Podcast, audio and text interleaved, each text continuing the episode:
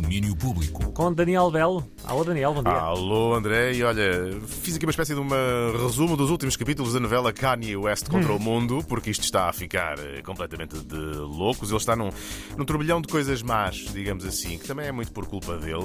Eh, As recentes declarações antissemitas eh, provocaram uma espiral de censura e reações. A mais notável aconteceu ontem, que ele próprio dizia que não queria acontecer. A Adidas largou, deixou a longa parceria que mantinha com ele por causa do que a empresa chama de ações odiosas e a Adidas está mesmo preparada para perder 250 milhões de euros de lucro com o fim desta parceria. Hollywood também virou costas ao rapper com a Creative Artists Agency, que é a agência de artistas em Hollywood, a terminar a relação que tinha com Kanye desde 2012 e mal se soube disto, outras duas, a WME e a UTA, emitiram comunicados a apelar a um boicote a Kanye. Portanto, a coisa está eh, pronto. E como se isto não bastasse, também foi abandonado por Camilo Vasquez, eh, a advogada que defendeu Johnny Depp no caso com Amber E que ele tinha contratado há uma semana para lhe tratar da imagem pública. Não também, também já deu de frosques. Com tudo isto, Forbes fez as contas, diz que IE deixou de ser bilionário, passou de valer mais de mil milhões de dólares para qualquer coisa como 400. Já só tem a música, as casas e 5% da empresa da ex-mulher Kim Kardashian. Portanto,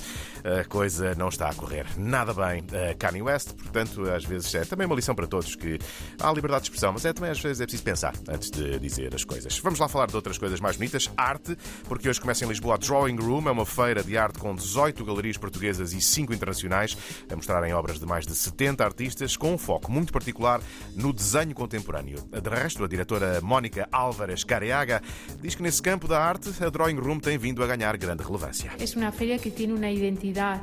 Hemos acotado un ámbito de trabajo que es el diseño contemporáneo que coincide eh, que en Portugal es eh, de preferencia para los artistas y a partir de ahí la feria se convierte en una especie de, mm, observatorio de la creación artística portuguesa e internacional en este ámbito. Ora, aí está a diretora espanhola desta feira, que é basicamente uma montra da nova arte portuguesa, especialmente desenho contemporâneo. Na Drawing Room também se podem ver as obras dos 10 finalistas do Prémio FLAD de Desenho e vai lá ser apresentado o novo livro de Rui Chaves. Abre hoje, fica até 30 de outubro na Sociedade Nacional de Belas Artes em Lisboa. Música nova, os Fucked Up anunciaram um novo álbum, chama-se One Day, que é o nome também da faixa título.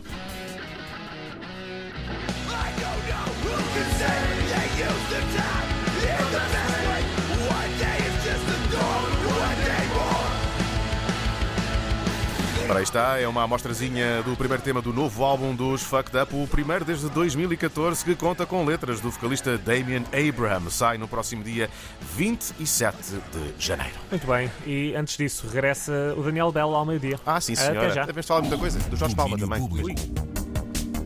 Concerto, não é? É, é mais um. Mais um. Aquelas coisas bonitas que ele anda a fazer. É isso mesmo. Grande Jorge.